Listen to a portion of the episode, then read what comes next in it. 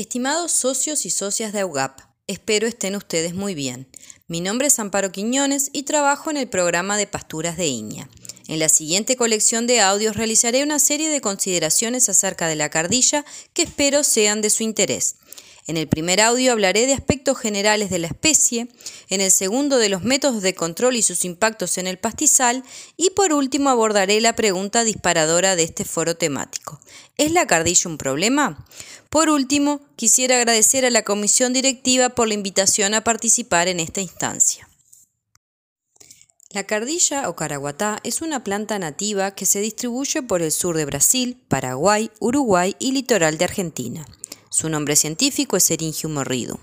El género Eringium integra la familia de las apiáceas e incluye aproximadamente 250 especies distribuidas en las regiones templadas y tropicales del planeta.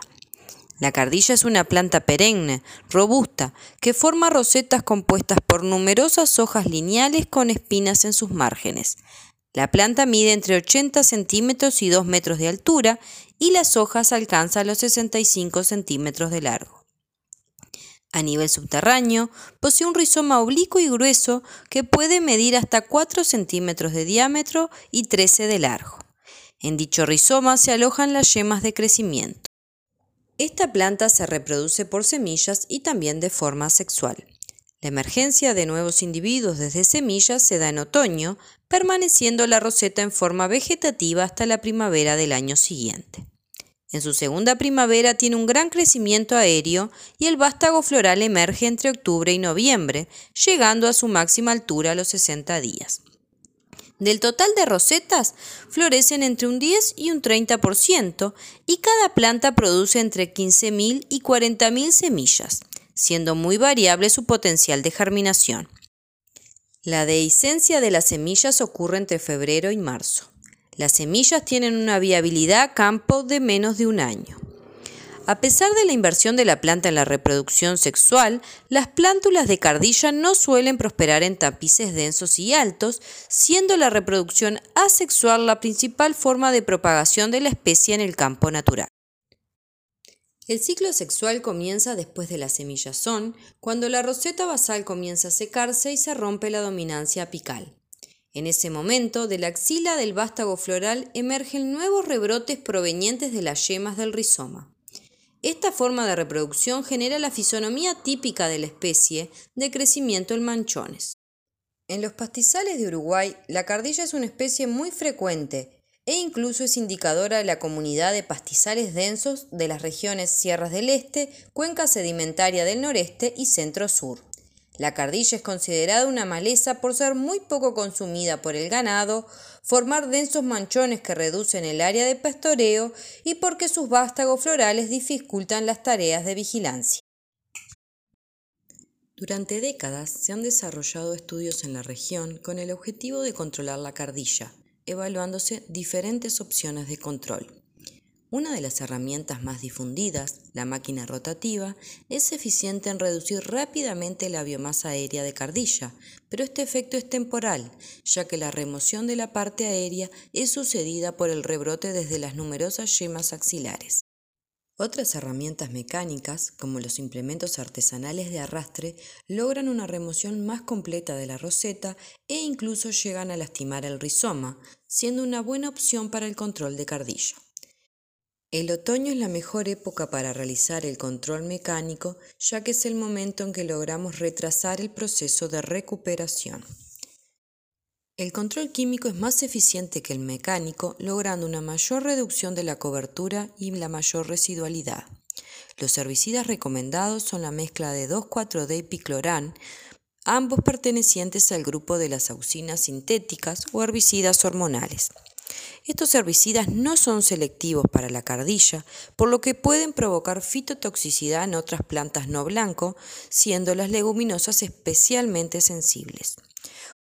Para minimizar este riesgo podemos hacer un control localizado con mochilas o utilizar máquinas de control posicional como las de soga o alfombras. Estas depositan el caldo con el herbicida en las malezas que son más altas que la mayoría de las especies forrajeras.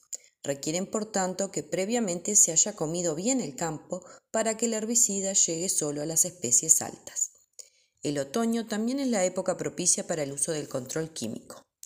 Otro momento adecuado es el inicio de la formación del vástago en primavera. El manejo integrado, utilizando cortes y herbicidas de forma secuencial, es una alternativa muy eficiente para situaciones donde la cardilla es muy abundante. Se recomienda iniciar con el control mecánico en primavera y proseguir con el químico en el otoño. De esta forma será menor la cantidad de herbicida necesario. En un estudio realizado en el marco de mi posgrado, analizamos cómo diferentes métodos de control afectan el tamaño y la densidad de las rosetas encontramos que la reducción rápida de la cobertura de cardilla depende de sacar las rosetas grandes, de más de 60 centímetros de diámetro, que son una proporción menor de la población total de rosetas. Pero la residualidad del control en el largo plazo está asociada a lograr reducir el número de rosetas por metro cuadrado, lo que en ese estudio únicamente logramos utilizando herbicidas. Además, observamos un aumento de las gramíneas forrajeras y no detectamos cambios desfavorables importantes en la comunidad vegetal. Algunos resultados de este trabajo acompañan estos audios.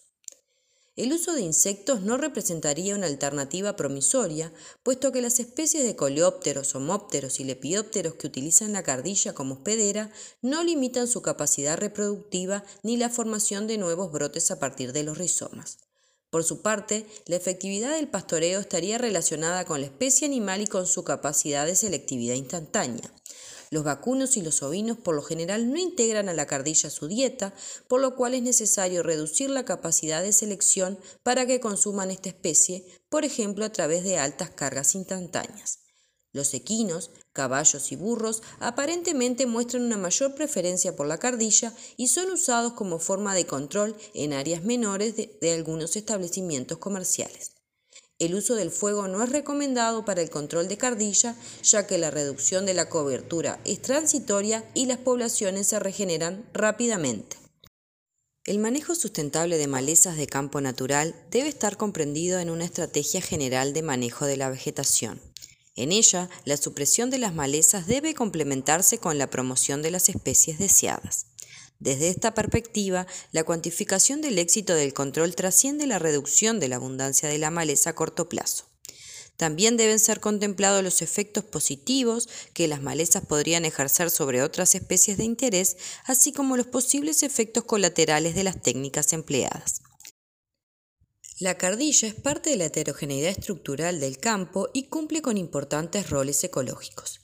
Por ejemplo, protege a las plantas con poca tolerancia al pastoreo, hospeda insectos benéficos y es utilizada para la alimentación y nidificación de algunas aves. Ejemplo de ello es la presencia de un tordo amarillo junto a una inflorescencia de eringium en el logo de la Alianza del Pastizal. Por tanto, la mera presencia de cardilla no es un problema. Sin embargo, existen situaciones en que esta especie se torna dominante y afecta el desempeño animal, justificándose las intervenciones de control. Las medidas a tomar deberán ser planificadas con tiempo y discutidas con el técnico o la técnica asesor. Sin embargo, a modo de guía adjuntamos una tabla con una pauta de manejo general según el nivel de cobertura. Debe recordarse que el resultado productivo del control dependerá en gran medida de la presencia de gramíneas de interés forrajero y de su manejo. Para capitalizar el aumento en los recursos de crecimiento y en el área que libera la maleza luego de su control, es preciso monitorear la pastura mediante el control de la altura, la disponibilidad o la oferta de forraje, enfocándose principalmente en el estado de las especies forrajeras más valiosas. Buenos días a todos. Estamos dando comienzo en el vigésimo sexto foro temático de AUGAP, Asociación Uruguaya de Ganaderos del Pastizal. En esa instancia con un tema muy interesante que es la presencia de la cardilla Eringium ridum, que hace parte de nuestros campos naturales. Nuestra invitada de hoy es la ingeniera Amparo Quiñones, investigadora de INEA, que tiene su línea de investigación en malezas de campo enfocado en la especie de cardilla y sus interacciones cuanto a los diferentes tipos de control, como ya nos mencionó en sus audios enviados ayer a nuestros socios. El foro tendrá duración de una hora y el funcionamiento se dará solamente por preguntas por audios. Y en el caso de que alguien no se sienta a voluntad, mandame por privado que intentaré al máximo acompañar. Pero lo principal es mandar, interaccionar con, con, la ingeniera, así que mm, manden, manden audios de sus inquietudes, las que no fueron todavía contestadas en sus audios de ayer. Bueno, por último, envío un audio más de amparo con algunas preguntas, con algunas respuestas de las preguntas que quedaron en abierto. Y después mando junto un PDF y abrimos el espacio para preguntas que surjan. Bueno, espero que tengamos un lindo foro que sea muy provechoso a todos. Muchas gracias Daniela por la presentación, por enviarme las preguntas y por tu asistencia como moderadora. Ha sido un placer estar en contacto contigo estos últimos días. En los siguientes audios intentaré responder las inquietudes que no fueron abordadas ayer, yendo de lo general a lo particular. Pido disculpas si omití alguna o si la respuesta no fue satisfactoria. Los invito a utilizar el foro para repreguntar y desde ya quedo a las órdenes para seguir dialogando en futuras instancias. Comienzo con la pregunta de cuál es mi impresión con respecto al avance del área de Cardilla. Creo que esa pregunta debe ser abordada a dos niveles. A nivel nacional, seguramente el área ocupada por Candilla venga retrocediendo junto con el área de campo natural. Esta especie es más frecuente y abundante en las comunidades de pastizales densos de Sierra del Este, cuenca sedimentaria del noreste y centro-sur, regiones que han sido en general sustituidas para otros usos. En un relevamiento a nivel nacional realizado sobre estas comunidades por el Grupo de Ecología de Pastizales, se distinguieron distintas fases de la comunidad y algunas de ellas están caracterizadas por una alta cobertura del doble estrato, pero no está claro cómo ha sido esa evolución a lo largo de los años. En algunos casos, la alta cobertura del doble estrato se acompaña de alturas del primer estrato muy bajas y en otros no. Es decir, que el análisis debe ser caso a caso, potrero a potrero. Sin embargo, percibo que a nivel de potrero la cardilla se mantiene en los mismos sitios, y dado que como toda especie tiene variaciones, es posible que en algunos años las mismas plantas adquieran vigor y por ende el productor perciba un aumento de la cobertura. Una herramienta que puede ser muy útil para realizar este tipo de análisis a nivel de potrero o de predio es el análisis de la serie histórica de imágenes que nos provee Google Earth. Ese tipo de visualización, junto con las herramientas de estimación de la disponibilidad de forraje, permitirá un mejor diagnóstico a nivel predial si la cardilla puede estar siendo un, problema o no. Para, seguir, este, había un par de preguntas que hacían referencia a mantener una convivencia entre la cardilla y las otras especies vegetales y también se preguntó por qué estrategias del pastoreo la favorece y cuáles la perjudican. En ese sentido, creo importante transmitir el mensaje que la cardilla se maneja junto con el campo, es decir, las medidas que promueven el crecimiento de las especies forrajeras van en detrimento del dominio de cardilla. Específicamente, mantener la altura del campo en niveles óptimos afectará ambos ciclos de reproducción de la cardilla, ya que impedirá la germinación de semilla y disminuirá la biomasa subterránea. A priori, no sería necesario sembrar ninguna especie solo pensando en cardilla. Sí debiera promoverse el crecimiento de las especies forrajeras más importantes de la comunidad, siendo crucial lograr aprovechar la primavera y los buenos veranos. A pesar de esto, debo enfatizar que aún en condiciones de ausencia de pastoreo, la cardilla se mantiene, dado que es una especie muy plástica. Es decir, que se puede estar haciendo un óptimo ajuste de la altura y vamos a seguir teniendo cardilla, y eso está bien. Por tanto, tener que realizar una intervención para el control de cardilla de ningún modo es síntoma de un mal manejo. En esa dirección, una de las preguntas mostraba la inquietud por el efecto negativo del control en las otras especies. Como vimos, la época propicia para el control, tanto mecánico como químico, es el otoño y en ese momento están finalizando su ciclo las especies de verano. Y por tanto, la remoción mecánica como el uso de herbicidas podría mermar el aporte de semilla de ese momento. Sin embargo, no veo un daño irreversible en ello, dado que una de las fortalezas del campo natural es su capacidad de adaptación, es decir, que si el control es seguido por un alivio del pastoreo, probablemente haya nuevos ciclos de semillazón. Además, Si promover la semillazón es una práctica habitual en el predio, esperamos tener un buen banco de semillas en el suelo. Otra forma de minimizar el riesgo de esta afectación o de otro tipo de afectaciones es concentrar las medidas de control en los parches de las zonas más afectadas y no tomar el control a nivel de todo el potrero. Remarco que la ausencia de cardilla no indica salud del pastizal. Nuestros campos no son homogéneos, no son un campo del golf. Es bueno que exista el doble estrato y la ausencia de cardilla en las comunidades que debiera estar muchas veces se asocia a un sobrepastoreo extremo. Seguimos con el tema de pastoreo. Quería aprovecho esta instancia para comentarles que Niña 33 está comenzando un ensayo de largo plazo en que se manejarán diferentes alturas del campo bajo pastoreo continuo vino. Esta será una excelente plataforma para continuar estudiando la relación entre el pastoreo y la dinámica poblacional de la cardilla. Es por eso que espero en un par de años compartir nueva información que sea de su interés. Bueno, damos un tempito ahí para que la gente escuche el audio y también vea el PDF. Y ahora ya tengo una pregunta acá de Florencia uh, que me mandó sobre si hay alguna investigación sobre control biológico de las cardillas, hablando incluso principalmente de los gusanos, que, donde ella mandó ahí unas fotos. Voy a compartir de nuevo acá las fotos caso, en el caso de, de, que no, alguien no haya visto. ¿tá? No sé si Amparo, si, si conoces algo sobre el control biológico, de alguna investigación sobre eso. Bueno, intentaré responder este, con un pantallazo general. Este, el control biológico es una, es una disciplina que a nivel mundial está siendo muy explorada, con muchos recursos, pero que los casos de éxitos en general son, son bastante escasos y más en el, en el control de plantas, de malezas.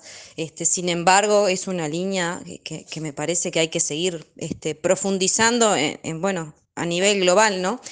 En, el caso concreto de la cardilla tenemos un muy lindo antecedente este, de estudio de la factibilidad del control biológico que, que realizó el ingeniero Pasos y él lo que hace es describir las especies que se hospedan en la cardilla y que las pueden estar afectando.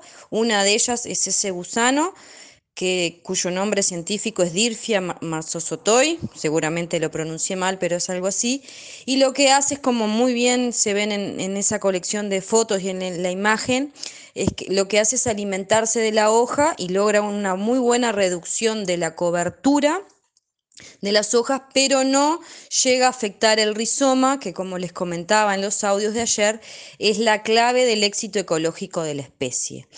Eh, la conclusión de ese trabajo, que, lo puedo compartir, es que no de las de las todos los insectos que él relevó no había no habría ninguno como promisorio para afectar a largo plazo la dinámica poblacional de la especie. Bueno, buenísimo, Amparo. Muchas gracias y sin embargo, el control biológico pienso que es el futuro de, de todo el cualquier manejo sustentable, principalmente dentro de nuestro campo natural tenemos que tener ojo y, uh, y mucha, mucho poder de decisión y um, frente a todas esas opciones que tenemos. Bueno, uh, paso ahí a, a, la próxima pregunta y uh, vamos a ver qué, qué, qué, pregunta Andrés. Buenos días a todos, eh, mi nombre es Andrés Escarón eh, y bueno, la pregunta para, para Amparo es, este, sobre todo ella comentaba ahí que se puede seguir la evolución este, de las comunidades de Cardilla en el, en el campo a través del Google Earth. Mi pregunta es si la definición que tiene el Google Earth es suficiente como para identificar las comunidades de Cardilla.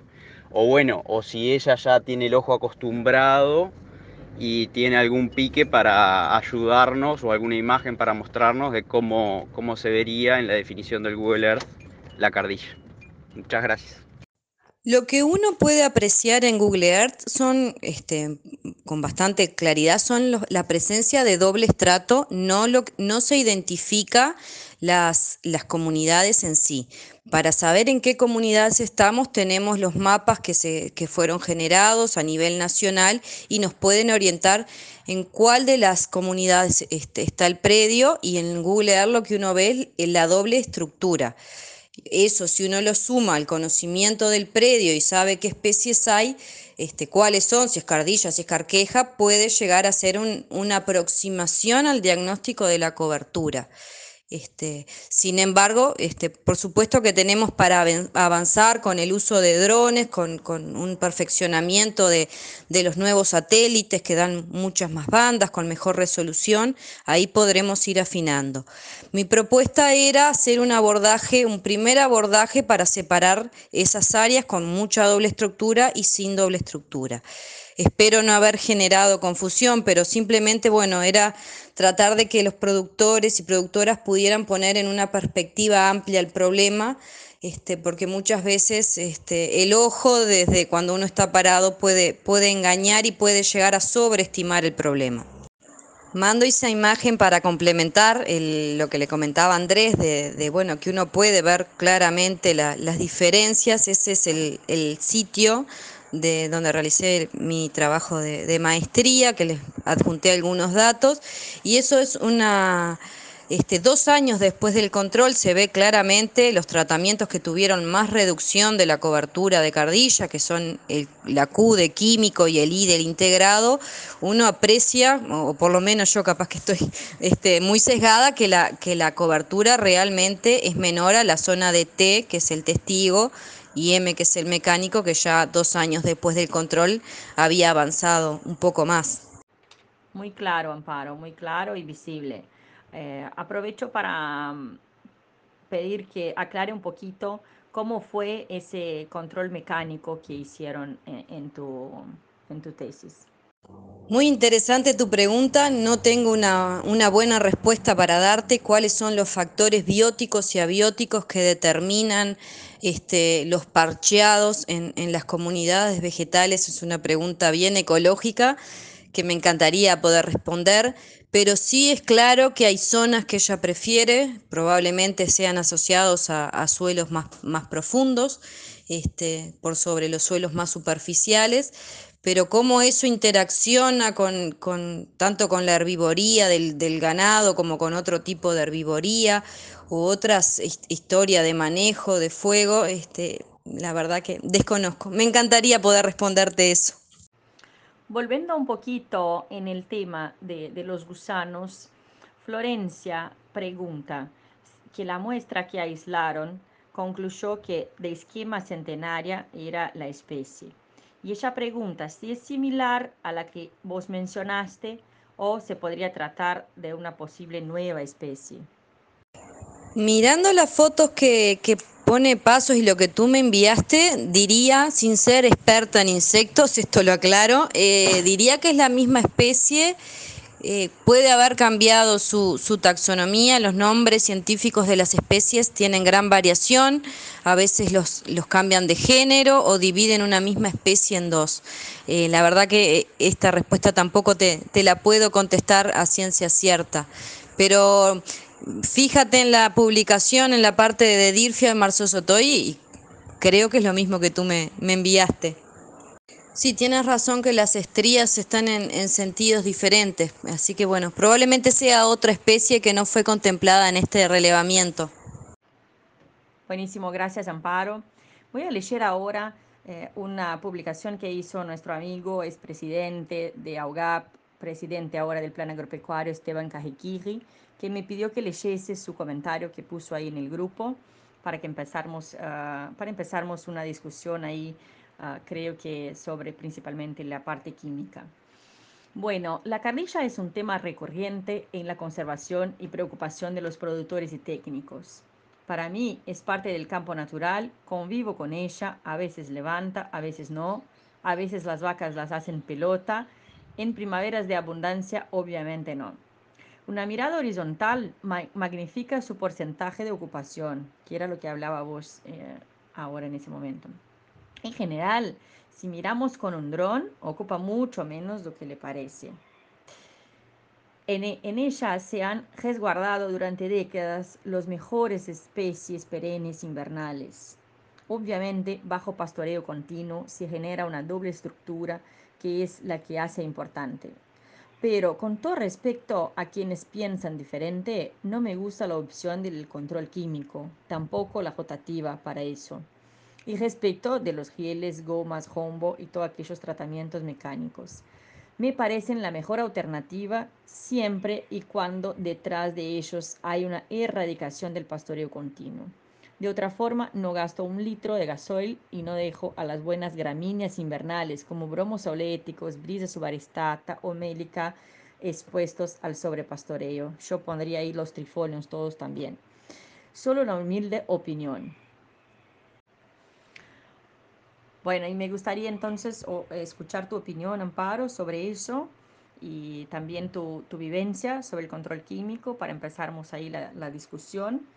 Uh, no, no se olvidando de, de, una cosa que vos me dijiste, eh, que estaba en un audio que no pusimos, que era uh, que el control químico no, no se piensa en hacer todos los años, y sí a cada 3, 4, 5, 6 años, que es algo muy estratégico y muy puntual.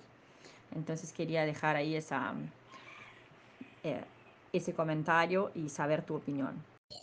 Bueno, mm, varios temas muy, muy interesantes este, planteó Esteban, espero poder abordarlos todos.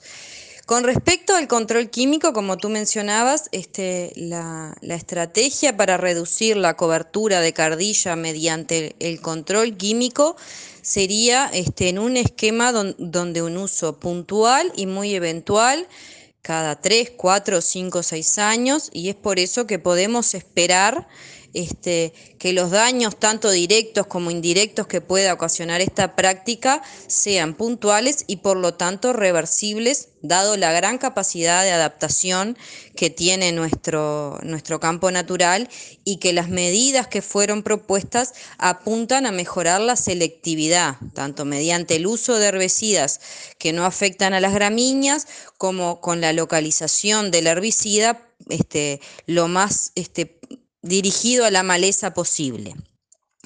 Con respecto a las especies que están protegidas en la cardilla, este, las especies que, se conocen como decrecientes, este, en un primer análisis de los datos de mi, de mi tesis de maestría, no encontré una, un efecto negativo en estas especies, se comportaron en cuanto a su cobertura, igual que en el tratamiento de sin control.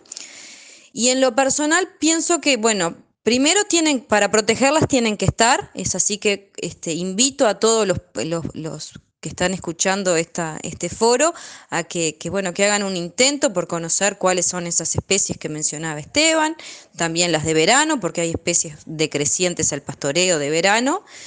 Y bueno, considero que no es la única forma de promover estas especies con la cardilla, y en mi opinión personal, este, los controles en situaciones de, donde hay un 30% de cardilla, este, creo que, que, el control químico puede, al contrario, liberar recursos y promoverlas siempre y cuando esté de la mano de un ajuste del, del pastoreo, ya sea pastoreo continuo o pastoreo rotativo.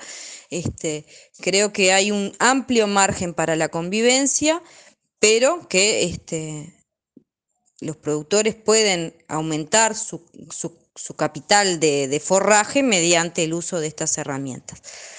Por último, quiero decir este, que el control químico es una práctica que debe ser planificada con tiempo. El, transporte, la compra, el almacenamiento, la disposición final de los envases, tiene sus regulaciones tiene este, su etiqueta con todo lo que hay que saber y los invito a, entrar a la web de la Dirección General de Servicios Agrícolas donde están disponibles todas las etiquetas para que ustedes puedan hacer, tomar una decisión de forma informada. Buenísimo, Amparo. Hay un tema uh, que ya fue hecho, una pregunta hecha por, por, varios socios, incluso por mí también, que es qué porcentaje de campo de, de cardilla pensás ser bueno en campo natural. Vos dijiste ahora del, de los 30%, empezar con algún control químico, pero um, o con control integrado, me, mejor hablando.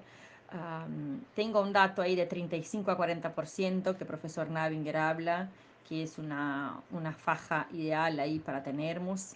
Quería saber tu opinión con, cuanto a ese porcentaje de cardilla y también enganchar con la pregunta de Esteban sobre valor nutritivo de la cardilla, qué porcentaje de proteína y de digestibilidad hay en esa, en esa especie. Y claro que capaz que su estadio, estadio fenológico también va a depender. En este momento no recuerdo si existen antecedentes disponibles sobre el valor forrajero. Sí lo que existen, de que, bueno, que lo podemos aproximar, es, son mediciones en cuanto a la proporción del consumo de, de forraje, cómo se estructura según la oferta forrajera. Estos son estudios de Brasil y que si bien no distinguen concretamente la proporción de cardilla, sí se, ve que los, los, subarbustos y las matas muy grandes ocupan una porción inferior del, consumo, este, sobre todo en, primavera, son, este, sobre todo los subarbustos no superan el 5% de la dieta. Este, ahora eh, acompaño este audio con, con, con la foto de la publicación. Bien, aprovecho también para decir que nosotros estamos en construcción de un nuevo sitio web y dentro de nuestro nuevo sitio web va a tener una biblioteca y, y el PDF del Nativaum, Nativaum va a estar, va a estar ahí dentro de, de, nuestra biblioteca. Entonces aprovecho para hacer la propaganda e invitar a todos los socios y también los visitantes que están acá en nuestro grupo a, a mirar eso el umbral de cuándo me tengo que empezar a, controlar la cardilla es, una muy buena pregunta y la respuesta es depende, como todo en agronomía. El, el 30%, 30-35% que se maneja en Brasil, en esos estudios que están muy bien documentados, en un estudio muy serio, lo que dice es que si no hay limitantes de forraje, recién estoy afectando el comportamiento ingestivo cuando la cardilla o el doble estructura o este tipo de especies supera el 30%. Y eso es, se da con una altura de entre 9 y 13 centímetros. Ahora, si miramos cómo están los campos naturales uruguayos, la mayoría no está entre los 9 y los 13 centímetros. Es decir, que podemos este, pensar que la afectación ocurre antes de ese umbral del 30%. Es decir, que la propuesta que a modo de guía les mandaba anteriormente era que cuando, bueno, eh, con los 15 a 25% ya este, si, si, se detecta que hay una falta de forraje, que los animales están necesitando más pasto, entre los 15 y los 25% ya podemos empezar a tomar algún tipo de, control este, mecánico o químico, dependiendo de la situación. Me viene otra pregunta acá de Malena, que donde en noviembre los botones de semillas están verdes todavía, las vacas no, las vacas lo comían y que si, podría ser eso una causa de expansión después de tres años de sequía. A priori diría que no, porque en noviembre, cuando está en botón floral, la semilla aún no ha sido formada, están las flores y está ocurriendo otro proceso. La semillazón en general se da de febrero a marzo y desconozco si este, la, el bosteo es una, fuente importante de diseminación. Me atrevería a decir, este, de, mi experiencia personal, es que no, porque uno no observa en, la, en las bostas eh, emergencia de, plántulas de cardilla. Bueno, estamos nos encaminando para el final del foro, pero tengo algunas preguntas todavía que, que me vienen llegando. Y bueno, una es que contamos con cuando, cuando, se realiza mejoramientos de campo natural, al principio se explota la cardilla, sobre todo lotos rincón. La pregunta es si existe alguna fertilización que la promueva más para evitarla de usar y qué medidas de manejo complementario del tapiz se puede aplicar que no sea químico. Voy a hacer un comentario para que mi pregunta de hoy de la calidad de la cardilla no quede fuera de contexto.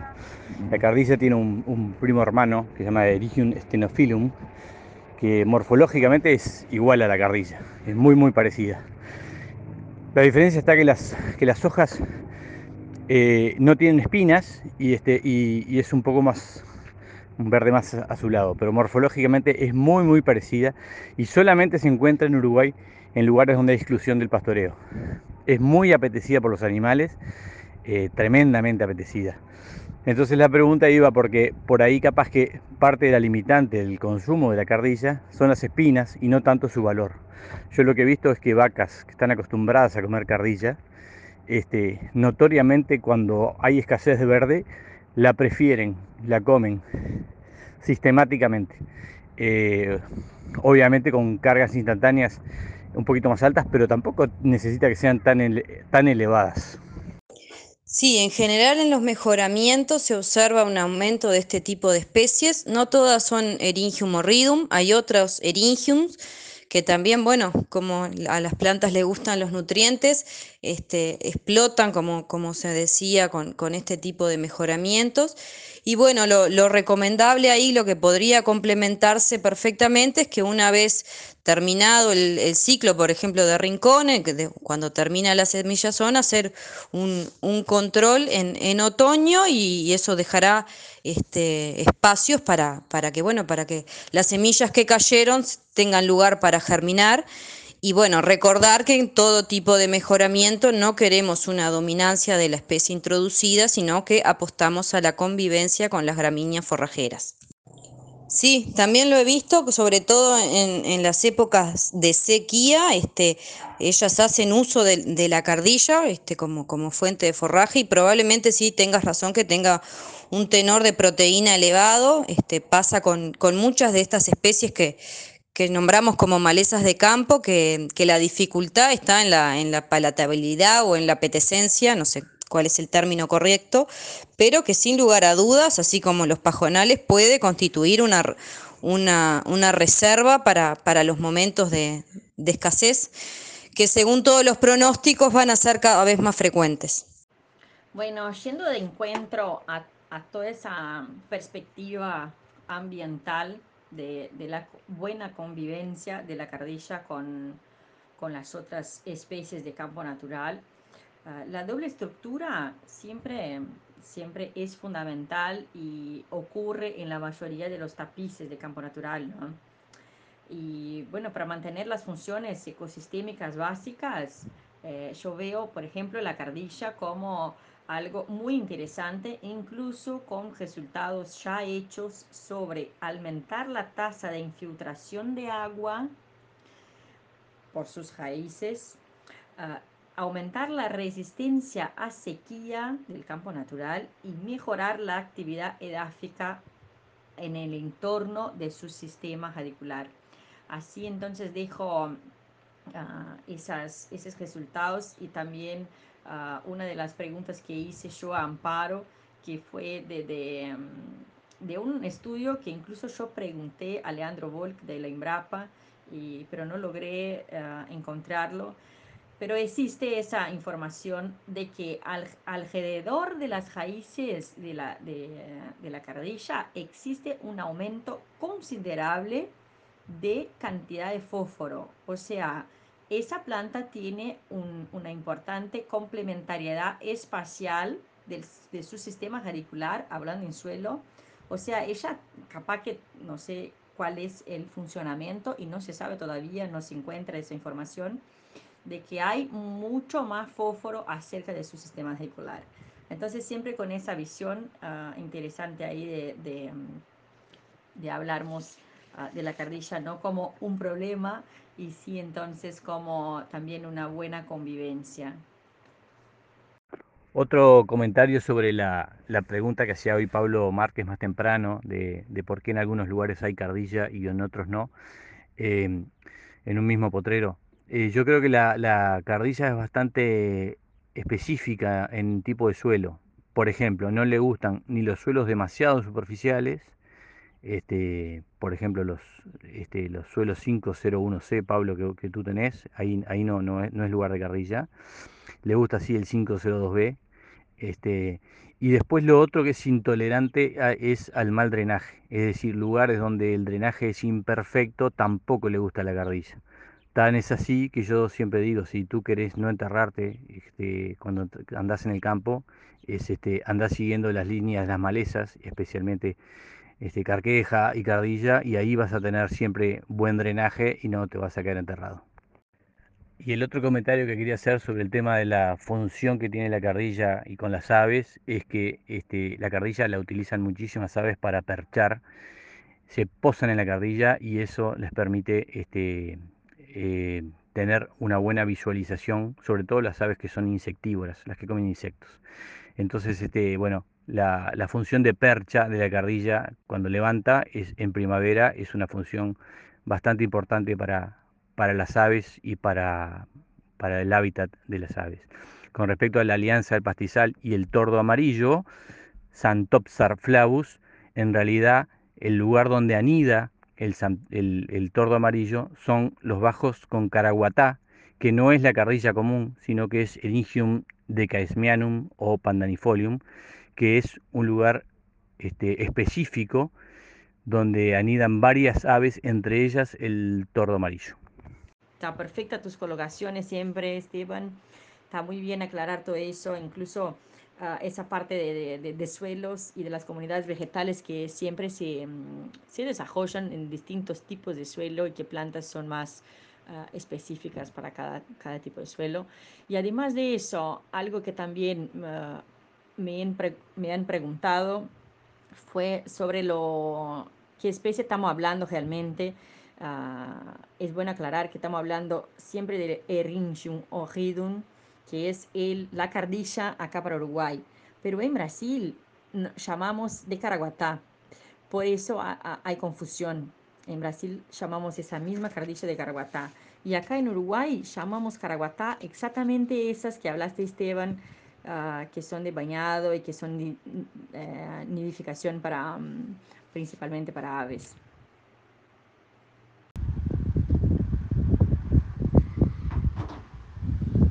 en definitiva, escuchando los audios de, de Esteban y de Amparo, eh, hay que sacarle un poco el, el cuco a, a, la cardilla.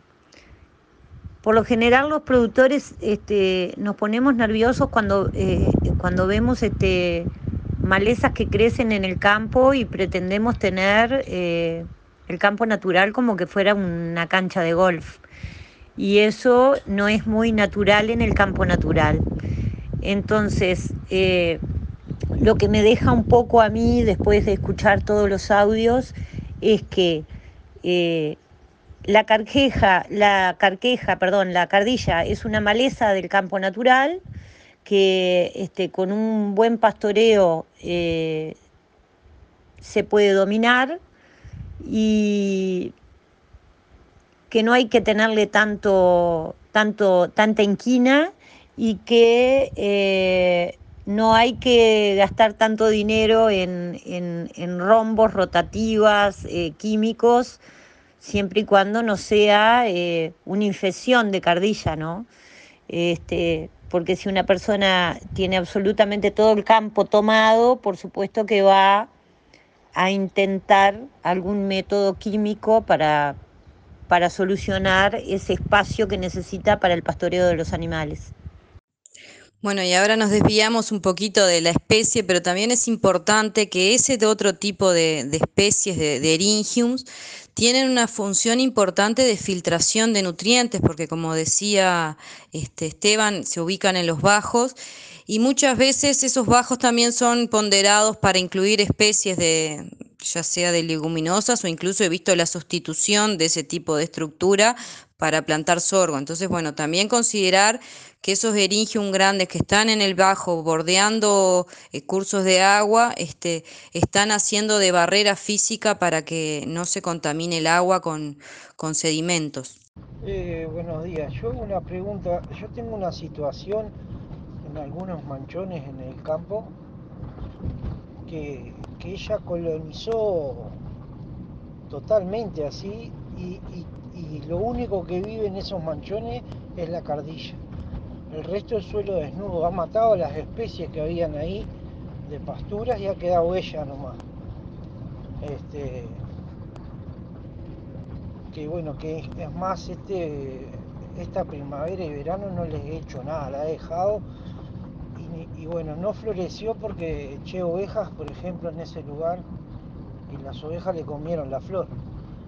O sea, creo que semillar no llegaron a semillar casi. Y bueno, ahora eh, un, pedazo lo, cerré con, con, unas mallas eléctricas, esas mallas bobinas, y le pasé la, la pastera para mirar a ver qué pasaba. Este, dos veces, eh, un cuadro chiquito, ¿verdad? Hice esa prueba. Ya se la pasé dos veces en tres meses, por ahora está, la seca como que la dejó chicadita, pero ahora el otro día vi que con el agua eh, estaban reviviendo, ¿no? Pero todo lo que está en la vuelta eh, de esa cardilla muere, o sea, no quedó tierra, pero hay mucho, ¿no? Mucha cantidad de plantas por metro cuadrado. Son manchones, ¿no? Manchones en lugares altos pasó eso. No sé qué me puede decir un par de comentarios al respecto. Este, la, reitero que la, mejor época para el control este, mecánico es en el otoño. Se entiende, claro, que si usted veía que se, veía la, se venía la primavera y no tenía forraje que haya comenzado en primavera, pero no, no, no tiene un efecto positivo hacerlo con mucha frecuencia, porque este, lo que le genera cobertura de cardillas son las rosetas grandes y esas las elimina con una pasada de rotativa. Entonces lo que le sugiero, si acepta mi sugerencia, es desfasar la reiteración del control mecánico para el otoño. Bien, gracias, bien. No, no, sí, sí, acepto la sugerencia. Eh, lo hice por desconocimiento lo, que lo que no sé si me podré, podés aclarar por qué es que muere el resto de las especies ahí en esos lugares. O sea, ¿por qué no nace más nada que ella? Y, incluso los parchecitos de tierra que están a los costados queda tierra desnuda. Esas situaciones son realmente infrecuentes porque en general se apuesta a una convivencia y bueno, y, lo que se me ocurre es que bueno, que está tan dominante que, que, no quedan recursos, ni espacio, ni luz, ni nutriente, ni agua para que prosperen las otras. En general uno ve una convivencia, su situación no es lo frecuente. Buenísima discusión y eh, creo que tus audios anteriores al foro también están bastante didácticos cuanto a los controles eh, mecánicos, cuándo hacerlos y cuál control hacer. Ah, la pregunta de Gabriel vino muy de acuerdo con una que, que tengo acá para hacer, que es, porque no, no, se no se conoce, por ejemplo, efecto alelopático uh, de, de, las raíces de, y de la planta de Caraguatá con, con nuestras especies nativas, sino una sinergia. Y eh, bueno, y la pregunta es uh, que tenemos acá, ¿cuál es la maleza que considera la mayor amenaza para el campo natural? Y ahí empezamos a hablar de, de, las amenazas y también de cuando se abre esa, esa ventana ahí de suelo descubierto, uh, ¿qué puede hacer? ¿Qué puede pasar? La peor amenaza para la conservación del campo natural es la sustitución para otros usos este, agrícolas y el sobrepastoreo, así que celebro este, esta agrupación que promueve la, la, conservación, la adopción de índices, el agrupamiento entre productores y la discusión colectiva. Ahora, en cuanto a la peor maleza para la conservación del campo natural, Creo que ahí hay que, distinguir claramente entre las nativas y las exóticas invasoras. Las nativas ya hemos hecho una serie de consideraciones. Ahora podemos abordar las exóticas y ahí se destacan en, ese listado, en ese prontuario, este, gramilla, que ya es una realidad para muchos predios, que está dentro y que hay eh, pocas opciones por ahora casi que estamos recién empezando a, tratar de, estudiar la regeneración de los campos después de, los engramillamientos. Y la otra es Capina noni, que es una especie que viene avanzando por las vías de tránsito con mucha fuerza, que si bien en la gran mayoría de los predios no está presente porteras adentro, sí está muy frecuentemente porteras afuera y con el riesgo de que la gente no la conoce. Este, así que bueno, tenemos que conocer la planta de Capina noni y sus vías de dispersión, que son este, la semilla contaminando semilla ilegal, contaminando fardos, contaminando animales y contaminando vehículos y maquinaria. Así que bueno, los invito a, poner un poco, los que no conocen Campina Noni, a, conocer la planta en, material generado por diversas instituciones que están a disposición.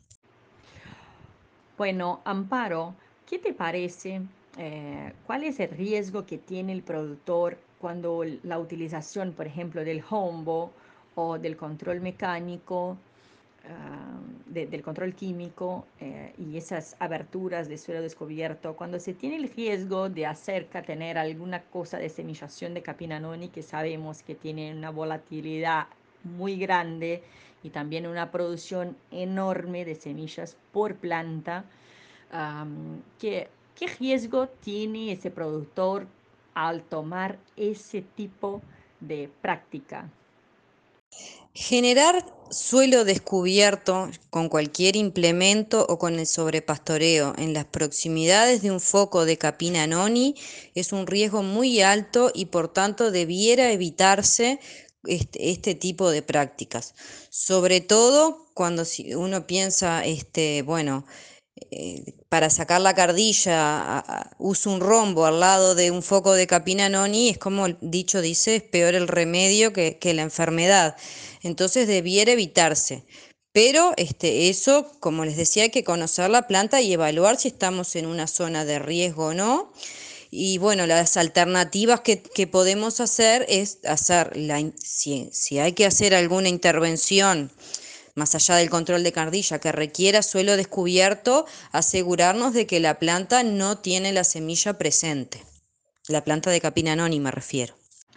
Y aprovechando, ah, ya un poco nos despediendo, porque ya son 30 minutos, 30 eh, minutos que se van además de nuestra hora de interacción. Agradecer muchísimo Amparo por todos sus datos, por todos los audios que construyó antes del foro, que fueron muy interesantes, muy organizados y con un material muy bueno. La gran frase que me queda en ese foro es, Cardilla es la defensa del campo natural al sobrepastoreo. Entonces tenemos que ponernos a pensar que el disturbio de la alta porcentaje de cardilla en el campo normalmente es consecuencia, consecuencia de un, capaz que un, mal ajuste de carga, bueno, algunas otras, algunos otros factores. Así que dejamos entonces Amparo para poder ir a almorzar y em, agradecemos a todos por, esa, por ese foro que fue de mucho valor. Incluso tuvimos un montón de nuevos socios eh, por ese tema y que así sean nuestros próximos foros.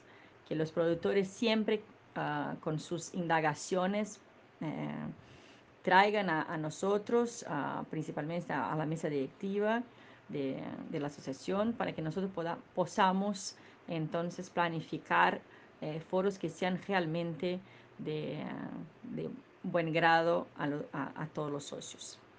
Muchísimas gracias Amparo, muchísimas gracias a todos que participaron y eh, bueno, que, que sigamos este contacto.